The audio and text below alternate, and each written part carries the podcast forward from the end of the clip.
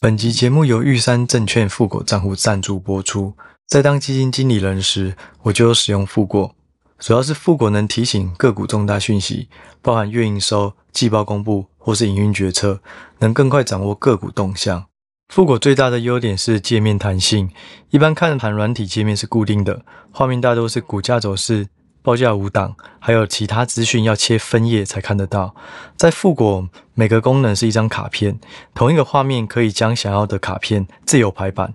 像我喜欢把股价、技术线型、营收、本一笔河流图、新闻、重大讯息、近期主力券商放一起，这样的版面对我来讲研究效率更高。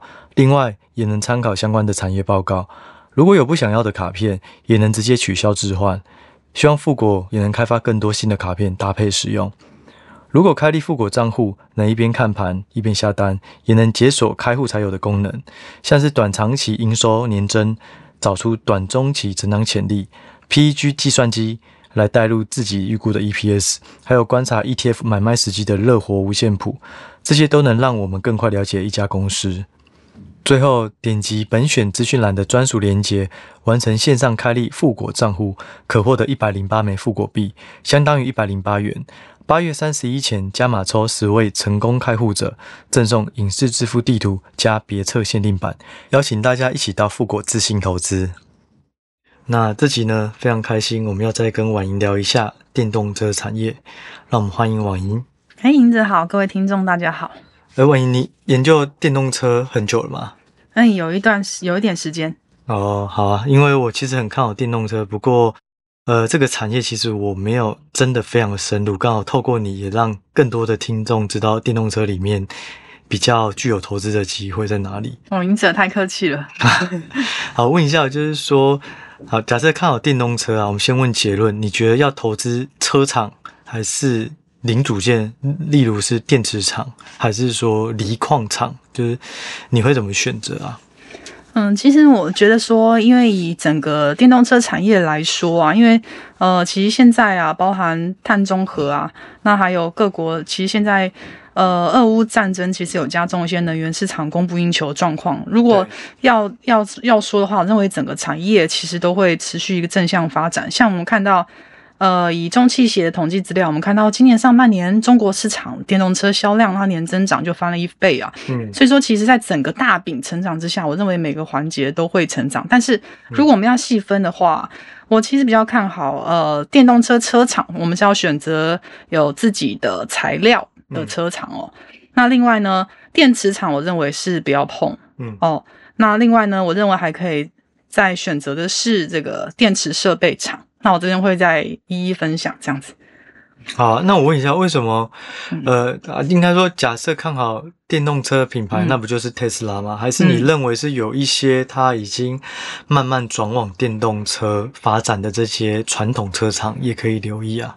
其实现在，呃，现在其实，呃，因为电池的成本其实占总制造成本大概高达四成了，但是，呃，整个电池其实是很缺的。那、嗯那其实大环境这几年波动也非常大，又通膨又疫情，嗯、那还有一些缺料的问题，嗯、所以说其实现在我们会发现哦，嗯、呃，其实目前是自己有锂电池的车厂，嗯、其实现在是会比较稳固的，可以去销售车辆，甚至生产车辆的。如果你没有自己有锂电池的话，嗯、你可能会达不到你的目标所以我们看到像。Tesla 它在掌控关键材料上面呢，它是有优势的。嗯、那主要呢，它会跟这个 Panasonic 或是 LG 乐金能源，嗯、哦，还有这个 LGES 啊，还有 LGES，还有宁德时代，嗯、这些电池制造商关系是很牢固的，所以它在料源掌控上有一些优势。嗯、那比亚迪呢，它自己也有锂电池，对、嗯，那甚至它也可以帮 Tesla 供应电池。嗯，哦，所以说其实比亚迪的话，它自己也有产电动车。嗯，哦，所以说。其实呢，呃，相对来说，像比亚迪啊、特斯拉，其实相对来说，他们都是比较可以稳定的生产车辆。我们先讲稳定就好，因为今年真的意外太多了，嗯，很多就是产不出车的，好难产的哦，嗯、甚至说这个呃拿不到料源的，不是也有缺晶片吗？也有缺晶片的问题。所以现在是电池跟晶片其实都算蛮缺的，电池跟晶片都蛮缺的。不过电就晶片，我后面可以分分享一下最近最新的状况。现在的晶片又有一点点，又有一点点呃，比较松一点了，比较松一点了。是的，是的。所以就是说，你所谓的他能够掌握电池，其实不是说他一定有一个电池厂，而是他可能跟大厂有长期的合约，这样也算。是的，所以现在、就是嗯、现在欧洲那一些车厂反而没有就对了。欧洲那些车厂，他们现在也很担心锂电池跟关键原材料供应不足的问题哦。所以像是 Bosch 啊、福斯汽车，他们都合资要在欧洲自己就要有一个锂电池设备厂。好，那我再回到你刚刚问的，呃，我刚刚问的，就是说，如果是看好电池的需求，但是却不要投资电池，是因为电池报价下去，利润变少吗？嗯，不是，不选择电池厂的原因哦，是因为啊，因为你看我是电池厂化，那我有要进原材料，嗯、那我进原材料我就要买锂矿，好、嗯，我可能就要买镍矿，嗯，但是呢，今年我不知道大家有没有印象。我们这些动力电池的原材料，这一直在涨价。对，从二零二一年到现在已经涨了，这是好几倍。嗯，妖孽嘛，对。妖孽，所以说我们预期，其实现在在呃新能源车，因为渗透率，我们预期今年跟明年是不断拉升。那车厂还是很难以满足需求的情况之下，而且甚至你知道，大家要如果要说。我们今天要开始探勘锂矿，甚至到能够建置好产线，至少要花几年的时间，要花五年的时间哦。所以说，其实根本来不及因应这个新能源车爆炸的这个时代。所以说，我们预期动力电池原材料涨价时间可能还要持续三到五年。你看那个原材料如果一直涨价，动力电池厂它就要一直面临成本一直上涨的情况，那它的毛利率可能就会下滑了。所以你的意思说，它就一个三明治，因为电动车的三明治，电动车的价格在跌，结果它的取得成本的原材料又在涨价，又在涨价。那这些它嗯本身是在做电池的模组吗？你说的这些三明治，嗯、它不是单颗电子，不像 Panasonic 那种吗？嗯、呃，这个可能要再细分，有些有做到模组，有些没有做到模组。但是，但是一样的就是，你看以以呃车厂像 Tesla，它以前一直是拿政府的补贴，所以它一直可以让车子的售价维持在一个很平易近人的价格。嗯，那其实之后这个政策也不会一直补贴下去。我们看到欧洲或日本，它慢慢你看，像太阳能以前也是有在补贴，后来也是收掉了、收走了补贴的嘛。因为毕竟到一个程度，它总政府总是要放手。嗯，那到放手的。到放手的时候，这个这个价格，这个价格就是可能才会恢复到一个呃原本的价格，但是现在可能还是有一些补贴啦。那所以说，在这个新能源车新能源车渗透率要急速拉升的情况之下，那它车价格应该不会弄太贵嘛。嗯。所以在这样的情况下，你的原材料又是涨价，你又不能卖太贵。嗯。所以那电池厂就夹在中间。那你觉得，如那可是你又觉得电池设备是可以看的，嗯、是因为就是它是直接吃。电池大量成长，需求大量成长这块市场。对，因为你因为呃，因为设备是一定会需要，比如有点类似电池需要什么设备？呃，它电池的设备其实需要像是镀膜啊、绕线、分条、分级这些设备，它是一定要的。它有点像是你固定要的资本支出，有点类似我今天要盖一个晶圆厂，我就是我就是需要这么多设备，嗯，我就是就是一定要买买这些，至少我要检测或者我这套封装，我一定要有这些设备。只是说卖的好不好不知道，是我一定要这设备。对，只是说这些设备它的进入门槛可能没有像半导体什么石科技啊那些这么高嘛，对不对？对，没有这么高。可是它就是现在社会整个大市场扩大的过程。是的，这个红利。它会收回这个红利，Okay. 因为其实像研调机构也是预期预估啊，嗯、全球锂电池设备市场啊、嗯、是有机会从二零二零年四十五亿美金，会成长到二零二七年一百接近一百六十亿美金，平均的成长每年会成长两成哦。嗯、以前其实锂电池设备主要在亚洲这边去做生产，嗯、那其实之后其实像是欧洲跟北美也会跟着发展，主要原因是因为欧洲它二零三零年就要跟你碳中和。那甚那其实很，而且甚至就是这几年，他可能就是规定你不能再有燃油车开在马路上，嗯，所以他们真的很急了。诶，那这些设备厂主要都是全球还是在台湾为主啊？电池设备，电池设备其实之前主要是在亚洲，那其实他们之后会慢慢的，像是欧洲跟北美也会慢慢的开始成长，因为其实像以前啊，传统的车厂，嗯，像是以前像是福斯啊，他们以前其实也只有燃油车，那现在他要做要转型，也也不说转型，他们现在也要生产电动车的时候，他们发现，哎，我没有自己的锂电池，那我要自己建立一个生产的聚落，那我现在就是要开始建。盖厂房，我要拉设备。嗯，我今天不只要支援电池，我可能还要去做呃升级维护，还要有技术。我今天全部一套，我都要在欧洲有个很完整的聚落。嗯，这样的话，我就可以稳固我的料源。我至少我有电池，我不我不会怕。我今天要生产说，我跟亚洲拉货，那万一亚洲那边出亚洲这边要是没办法供应的话，我会导致我会生产不出来。可是这些电池设备厂，它应该都不是纯只有做电池或是电动车嘛？它应该是有其他的产品，然后这一块是新的，所以它就过来呃吃这块的市场，是这样吗？对，正好是这样。像是台厂有一个二三六零的智贸哦，好智贸，但有半导体啊，对对对，它有有半做半导体，然后它有在做这个电池设备的部分。哦，对，其实它就是有透露。但之前是中国客户为主，嗯、中国客户这一开始，嗯、因为大家因为我刚刚前面有讲到中汽协统计，今年上半年中国的市场的电中对成长一倍，所以以前是中国客户一直在跟他要设备，嗯，他说现今年在四五月发现，哎，欧洲客户也开始很积极了，哦，嗯，所以其实在，在在自贸这边有看到一样的情况，这样、嗯。那你怎么看？现在如果要看电动车市场的成长，是要看哪一个区域还是国家？其实整个市场来说的话，呃呃，其实中国中国中国目前是成长最快速的。那接下来其次的话，其实就是在北美北美的市场。北美市场其实现在就二零二一年来讲，大概有这个七十三万台，其实还是算比较小了，但是它成长的也是非常快速，仅次于中国。嗯，那还有那个欧洲的部分，欧洲部分大概成长，呃，去年大概成长六十六 percent，成长就是那个销量的部分，嗯，去年大概是两百三十三万辆，嗯，所以说其实这几个市场，其实我认为说都会都会都会成长，只是说为什么中国会成长比较快，是因为政策的关系，嗯，因为它为了刺激车市的买气，它推了真的很多优惠的政策。那北美国那边汽车销量今年比较弱，原因是因为哦半导体有短缺的物流问题，所以它新车供给比较不足。我们先讲七月份最新的汽车销量数字，好，嗯，美国七月份最新的汽车销量数字大概是一千三百八十二万辆。你说整个汽车嘛？对，包含燃油车跟。对，包含燃油跟电动车。然后它其实是跟去年同期的七月比起来是衰退八点五 percent 的。对。那主要原因性就就就大就会拆解出来，反而是看到是售后维修市场比较好。嗯，那为什么？因为就是美国他们那边因为通膨关系，他们的买气有下滑的情况，就反而是售后维修市场比较好，新车比较没人买，就二手车价格好。嗯、我们看到像一三一九东阳，它主要就是售后维修那块市场比较多，嗯、然后它七月份营收开出来十八点六亿元，诶，创下近五年同期新高。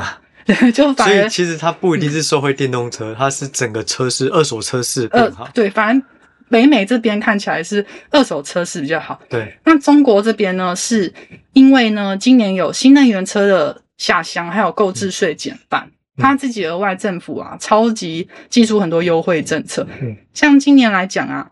呃，像是免征的车辆购置税优惠政策，其实从二零一四年就开始了，然后现在有延延后这个免税的期限，就是你今天买电动车，你的这个税免税到今年年底，它有可能呢。其实今年六月份，中国国务院还有也提案说，哎，可不可以再把这个免税这件事情再展延？嗯，他们其实是非常的鼓励去买电动车的。然后另外还有一个新能源车有一个汽车下乡的这个通知，但是今年五月份，工信部它发布的，对，它就是是希望呢，其实像是二三线的城市，像农村啊，嗯，然后他们也希望他们有充电的基础设施。哦。然后其实现在主要充电的装置是慢充为主，嗯，快充比较少，快充只有特斯拉嘛，对，对，快充只是超级，它有超级充电站，对，然后其他车真的是比较没有，就是你可能要去，嗯、呃。就是可能在新的大楼下面，可能要跟管委会协调，就是你那个位置能不能够盖一个充电呃基础设施？要不然的话，如果管委会反对的话，你你也不能盖。其实相对来讲，有点有点还是有点麻烦。哎，我问一下，你刚刚说中国成长一倍，那中国它的电动车在全球是最大吗？呃，在全球是最大，然后占多少啊？占呃，我这边目前没有呃，我对啊有。有一个占比的资料，嗯、去年上半年，呃，中国大陆大概占全球大概占四十七 percent。哦，对，快五成嘛，快五成。所以它这样还能成长一倍，嗯、代表是说，其实很大的是受惠于政府的补贴。政府的补贴。哦，所以其实我们在看电动车，应该不能忽视中国市场的崛起，呃，因为它这一块就是市占率最大，又成长又很快。所以除了中国本身的自有品牌，如果有一些欧洲、日本或是 Tesla，它有切入中国，其实某个程度。嗯可能也会有比较大的成长，而且其实，呃，中国的政府其实它非常，它其实也早年也是很欢迎呃外资进来的。应该说，对，其实世界各国都非常觊觎中国的市场，因为中国就是一个世界的以前世界工厂，现在是世界市场。市场嗯、那他们都希望他们的车子可以在中国可以卖。那中国政府当然也、嗯、也不会让你让你一直来瓜分我们的 GDP 嘛，嗯、他希望你跟我们的合资知道吗？而且他需要合资，而且他一开始合资的。规定其实还蛮严格，就是说，呃，中国本土的车厂，可能像长城汽车、长安汽车，我你要让我们国内的这些公司至少持股要超过一半，就是他可以学习一下你的技术。是，那如果你没有让我超过一半，不好意思，你今天进口到我们中国来，我就给你磕很贵的税。我记得每一个日本跟欧洲车厂在中国几乎都是有一家 local 的一起合资吗，几乎都有，都是有，每一家都有。对啊，然后。呃，中国这一块的话，你会认为就是说，它的自有品牌会因此而起来吗？自有品牌就是说，如果我们要投资车厂，然后又有电池，那你觉得需要去从中国的这些呃个股里面去挑选吗？还是就是选这种全球领先技术的电动车，就是特斯拉啊，或者说以后欧洲哪些转的比较积极、比较成功？这样，我觉得其实呃。其实电动车当然最一开始还是 Tesla，它的技术是技术是最最领先的。那后来越来越最成熟，对，后来也有很多电动车，嗯、电动车也也跟着，像 B N W 或其他的也慢慢开始追、嗯、追赶。那嗯嗯、呃呃，我必须说就是嗯嗯，因为我觉得现在有点像是。有点像是必争之地，百家争鸣，百家争鸣。因为传统车厂也跳进来做电动车，那原本是电动车的，它就还是电动车。那你说 Google 那马总他们也也有点也有一点点兴趣，对。所以说我我觉得其实，嗯，你说哪一个？你说哪一个最好？我目前觉得中国的车厂的技术其实还没有到到，还是稍微还是比欧美有落后一些，还是有落后一些。嗯，因为中国这边。嗯，你说销售比较好的还是属于像是比亚迪啊、小鹏跟蔚来汽车。嗯、比亚迪今年股价我记得就超强啊。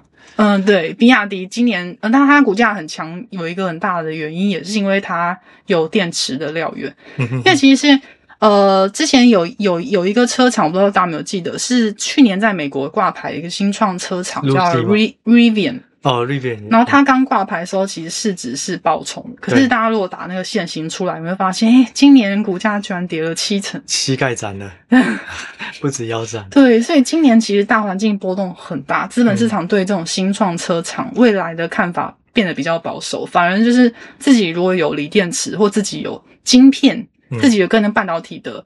这晶片厂如果有一些合作，它的料源是很稳定的，像比亚迪或 Tesla，可能相对它股价是比较好、比较稳的。你看，可以看市值排名，其实比亚迪的车款其实就是相对来讲，就是它可以稳定的生产跟销售。它的今年在全球的插电式电动轿车，它的热门车款里面，今年一到四月份，比亚迪车款就拿下了第四到第八名。哦，嗯、所以就是说，如果你要找 second tier，比亚迪可能会相对是有优势。是的。欸，那我问一下，因为你刚提到充充电桩嘛，嗯，那充电桩你看好这个市场吗？然后你会怎么挑选里面的投资机会？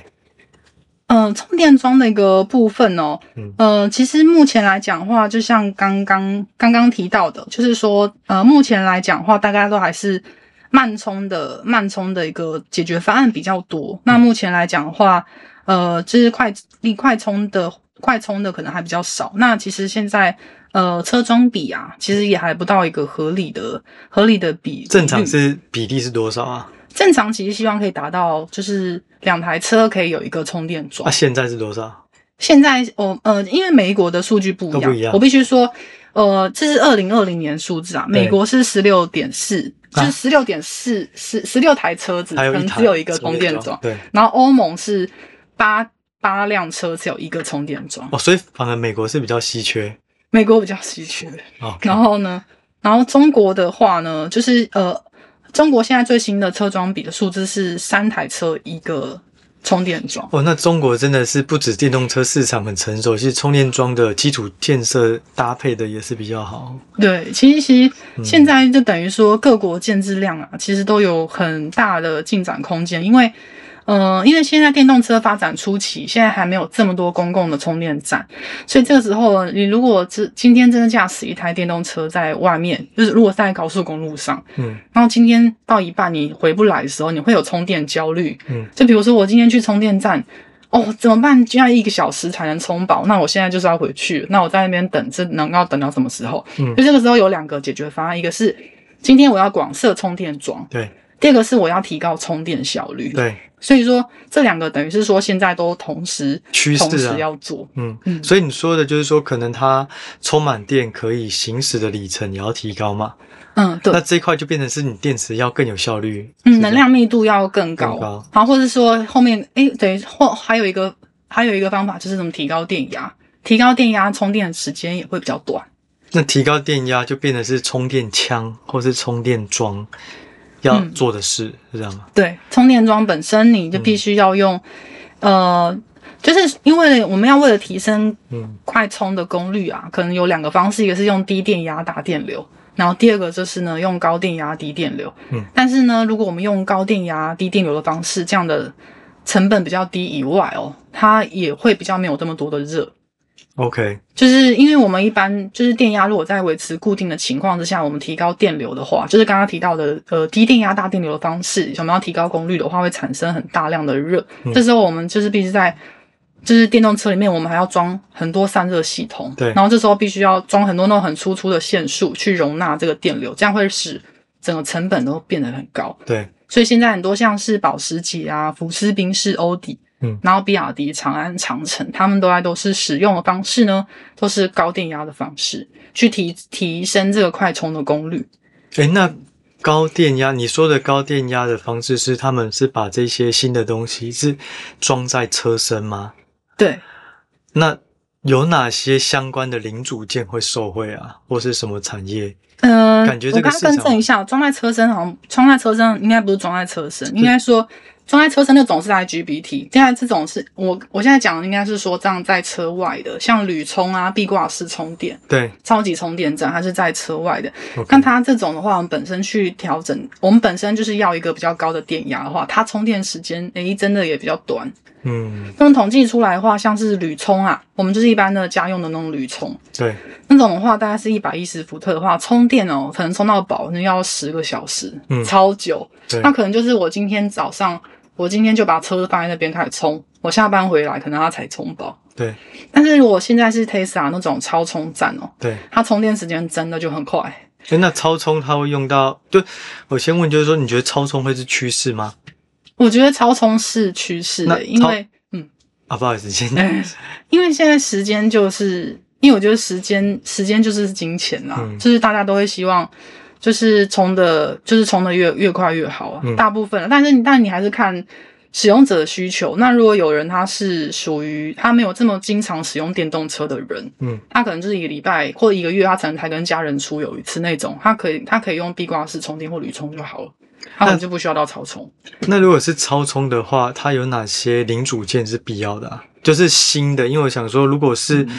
嗯因为超充，然后就是除了充电桩以外，又针对超充这一块领域琢磨的，会不会有比较大的成长？还是其实没有纯的这种公式啊？嗯，如果是针对超充的话，呃，我这边其实是呃觉得像是一些充电的一些线束，那还有像是连接器，这些其实算是必用的啊，嗯、一一定会用到的。嗯，那还有。嗯，就是像是建核心啊，建核心它做的是呃，就是充电桩跟电动车用的充电枪跟充电座，嗯，然后这是会用到它，它的范围就是可能使用到像家用壁挂式或充电站、车载充电座这些都可以用。嗯，那像是六二七九的互联，那它也是开发是新能源车的连接器，嗯，对，那它它做的就是连接器。那另外还有一个四五一智伸科。像智伸科，它做的就是比较属于电动车的精密金金属零件零件啊。嗯、我必须说，就是台湾的车用零组件可能都是沾一点点，只是说它的比重高低这样啊。对，都是比重高低，但是我们可能不是呃核心的环节，嗯，就是你看软体那些可能是欧美的，嗯，欧美车欧美的那个厂商在做，嗯、我们台湾车。台湾的那个厂商可能比较属于像是连接器啊，嗯，然后充电枪这些零组件。但是就是说，在初期整个市场扩大的过程，其实大家都雨露均沾，会雨露雨露均沾，因为毕竟其实台厂它去布局这个车用，其实也是两两三年前就在布局，原本可能占营收比重可能就是两趴三趴，嗯，现在慢慢的也有十趴两成，甚至超过一半的，嗯，也是也是就是其实它慢慢就是变成车用概念股这样子。所以我记得茂联是不是也有啊？哦，茂联茂联也有，三六六五的茂联也有。嗯对，就是各位听众，你们如果对于电动车有兴趣的话，可以去看。但是我们提到的股票，大家还是要自己去研究。是的，我们不是在推荐哦，我们只是提到说，就是可以往这些方向去想。对，对是的。对，然后想要问一下，就是说，因为我觉得电动车它就是一块很大的。新的蓝海市场，而且短期内可能会持续的成长，快速成长。那我自己看电动车，除了你刚刚有提到的电池啊，然后电池设备，然后车呃呃电动车品牌以外，就是说我原本还有想过镍矿会不会也会越来越缺，然后锂矿的报价，还有就是如果也是这这两个来讲的话，是不是天齐锂业这种有矿场的会不会比较好？然后另外就是说专注做。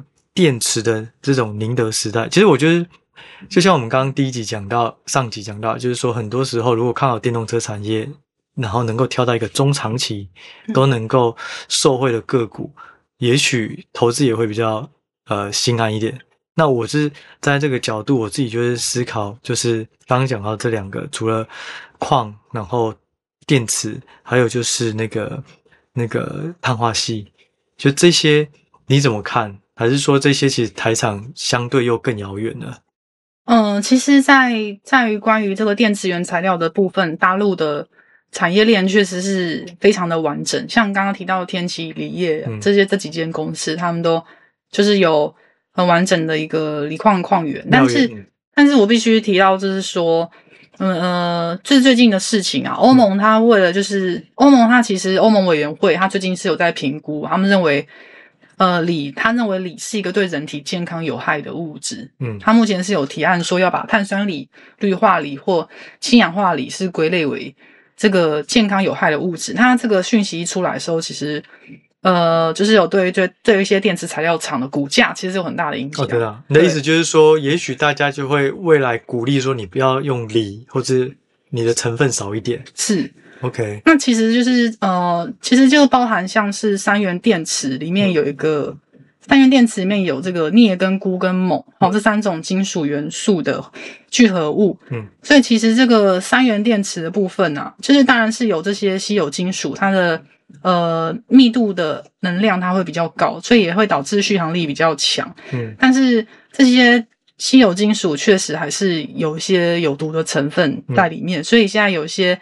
呃，商他在调制这个电池配方的时候，他们会尽量把呃这个镍或者钴钴的部分，他会把它降低一点。所以你的意思就是说，如果是呃这种电池的原材料的矿矿场，这些其实它有可能会因为电池的这种呃使用的成分变化而导致它的供需不稳定。嗯，我认为是会.会有一些这个风险，因为毕竟。嗯呃，毕竟我觉得这个物质，呃，当然说这些，呃，锂电池的锂电池，当然目前来讲，大家都很担心，说有有充电焦虑啊，所以一定要能量密度。可是毕竟这些像最早先，我不知道大家有没有印象，以前是铅酸电池，那时候、嗯、那个时候很明显它就是有毒的嘛，有害的，所以后来大家用锂电池。对，那锂电池大家会觉得那种一六八五零那种可能就比较。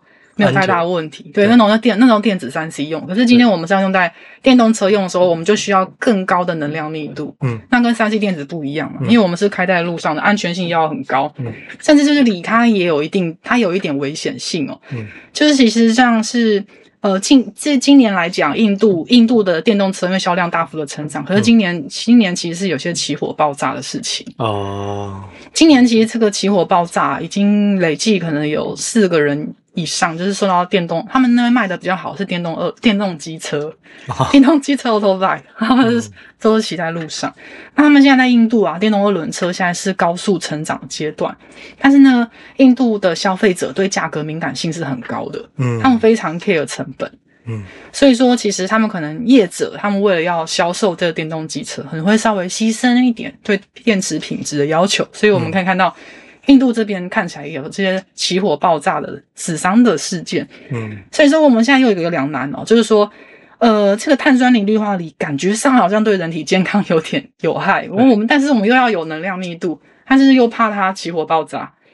所以说，我觉得现在这个。呃，就是关于这个原，就是原材料上端哦，最近要怎么样调整一个配方？我认为这个还在演进当中。嗯嗯嗯嗯。那所以如果是碳化矽，也许会比较好一些吧？碳化系我目前是比较不熟悉，我比较没有看到，就是关于碳化系做成的电池比较少，就是说它比较少看到了。晶片啊，晶片如果哦，晶片，嗯，使用碳化系，也许会是一个趋势，感觉啦。嗯，也许是会一个是会是一个解决方案哦。哎、嗯，我问一下，就是说，呃，在雷那种测距啊，因为电动车或是自动驾驶都需要测距。嗯、那过去 Tesla 都是用那种呃图像二维的二二二次元的这种方式嘛。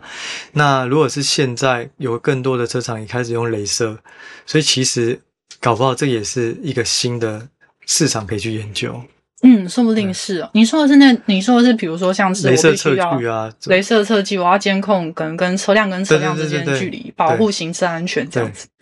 就是我觉得电动车它有很多的商机，嗯，但是它现在有一个问题，就是因为这些都是很崭新的公司，所以我们还不知道赢家是谁。在这种新技术，就像你刚才说，电池很重要，可是有不同规格的电池，嗯，对，那呃，像激光啊，或是碳化器，就是。每个领域好像都看起来机会很多，可是赢家好像也都还在分出胜负当之中啊。嗯，因为因为就是因为呃，因为我因为其实像是车厂他们呃，为了要保护他们的商誉，嗯，然后毕竟他们也是要设立很多的车规安规啊，比如说一六九四九等等的。对。那所以说，验证时间是基本上是非常长，嗯、基本上的没有个没有砸个两年以上，嗯、或是。呃，这个三五年以上去研发，根本是不可能有什么成果。嗯、所以我相信你刚刚提到那些，嗯、一定现在同步都有在发展这个方案当中，只是说有没有到达量产的规模。所以如果最简单，你要长期投资，应该直接去买 ETF 就好了。呃 呃，这确实确实，现在也是有些电动车的 E ETF 啊。目前市面上应该有两到三档，我目前知道就有有几档。诶，那我问最后一个问题啊、就是说电动车它去取代传统传统的燃油车，那未来这种氢能源啊、氢汽车，你认为它是会去取代电动车，还是你觉得他们会是并行？我认为会是并行哦，因为其实现在呢，呃，现在为了要达到零碳排哦，其实现在就是可能有各家有提出三种路线，一个就是说我今天直接有一个电动车，我取代了传统燃油车嘛。嗯。第二个是我自己带氢燃料可不可以？我自己带氢燃料发电，我有提供一个氢燃料电池。嗯。好，这个就是你刚刚提到的氢能源部分。第三个是生质燃料，就是就很类似，就是。呃，生殖能源、生殖生殖能源的这种当做燃料的一个燃料、嗯、燃料引擎车，嗯，那其实刚刚提到的氢能源车，它其实有个很大的优势哦，因为氢能源呢，它的能量密度其实还蛮高的，嗯，氢能源能量密度比汽柴油能量密度还高，嗯，这个超强，因为。因为我们以前传统用汽柴油的时候，我们我们其实就是已经可以行驶的很好，只是说它缺点就是它不环保嘛，嗯，不环保，所以我们才改成新能源。但新能源车就是有一个缺点，就是它能量密度很低。那目前的能量密度有多低呢？跟大家分享一下。嗯，电动车的能量电池的能能量密度现在只有汽柴油的零点一到零点二 percent，真的是超低。嗯，所以续航能力真的是超低。你说的是氢嘛？对，氢能源是。没有，是电动车的电动车的电池能量密度，那只有汽柴油的零点一到零点二 percent。对，氢呢？氢能源呢？它的能量密度是高于汽柴油的。嗯，所以说其实呢，呃，所以其实以续航力的考量来说，选择氢能源电池其实还蛮不错的。但是它有一个缺点，是它你要怎么运送？对，你要怎么储藏它？对，因为氢它毕竟是一个气体。对，你要怎么？你要怎么这个储存跟运送，然后你要让它保持在一个比较安稳的状态状态，其实相对来讲比较难。对，对它，但是你原则上来讲，它其实以以续航力要较长的车辆来讲，氢跟生质燃料来讲，都是还蛮理想的一个能源能源。又要去选的话，其实像日本，日本日本其实就非常的对氢燃料的部分，它是研究非常琢磨啊，嗯、他们也希望完全不要用汽柴油的方向发展。嗯，那他们的车厂啊，包含像川崎啊或三叶发动机，就是雅马哈，嗯、还有一些铃木汽车、本田，都是他们呃非常大的一个车厂，他们都、嗯、都在点研究这个氢燃料的引擎。可是，如果是一个新的电池的形态要出现，也许也要搭配它的基础建设嘛。嗯，要搭配。所以就是说，当充电桩满足了以后，如果这个氢汽车要开始满足，可能加氢的这些站也开始要一个一个出来，要要出来，它要变成一个生产聚落。就是说，嗯，氢的优势就是它现在能量密度很高，是它绝大优势。嗯、可是它的加工处理很难。嗯。但是因为它的能量处理高，所以它会变成潜在，还是可以推出来。如果技术越来越成熟发展，所以你认为它会是跟电动车并行的？我认为它会并行，然后同时就是说。如果它能够解决刚刚你说的，就是我们刚刚说的储存跟运送的问题，它也建制好这些、嗯、呃相关的产业链的话，我相信它会是一个很不错的氢能源的一个选择。那他们其实开发这个氢能源车也行之有年了。嗯嗯嗯。那我最后一个快速的问题，你怎么看红海它要布局这个车用的这块领域？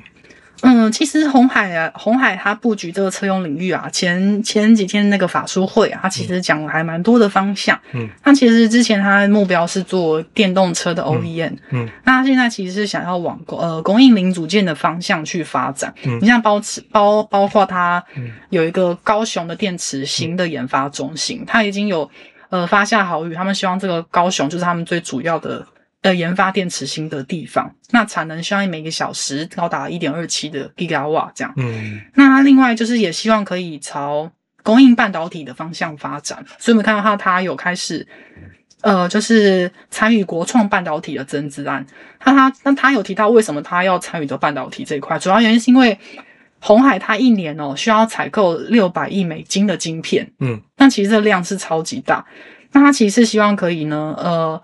像这个客户跟策略伙伴，他们缺料的时候啊，他们就是可以帮他们提提提供这一站式的服务，就是呃，红海等于是帮也是帮自己做一个垂直整合。我今天不只是做一个 OEM 的电动车，我今天连上面的半导体，我今天都满足客户的需求，通通都可以、嗯、都可以满足，包含像是车用的类比 IC、车用功率模组，它同时都在部件。嗯，所以感觉是一个梦蛮大的。但就要看可能执行力之后的状况。嗯，它现在是算是分阶段的，嗯，分阶段的完成。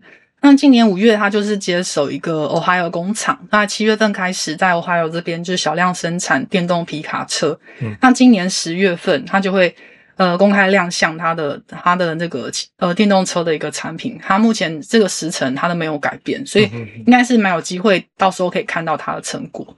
了解。好啊，那今天的时间也差不多就在这里了。那非常谢谢婉莹的分享哦，就是对电动车产业给我们更多的方向和更多的细节。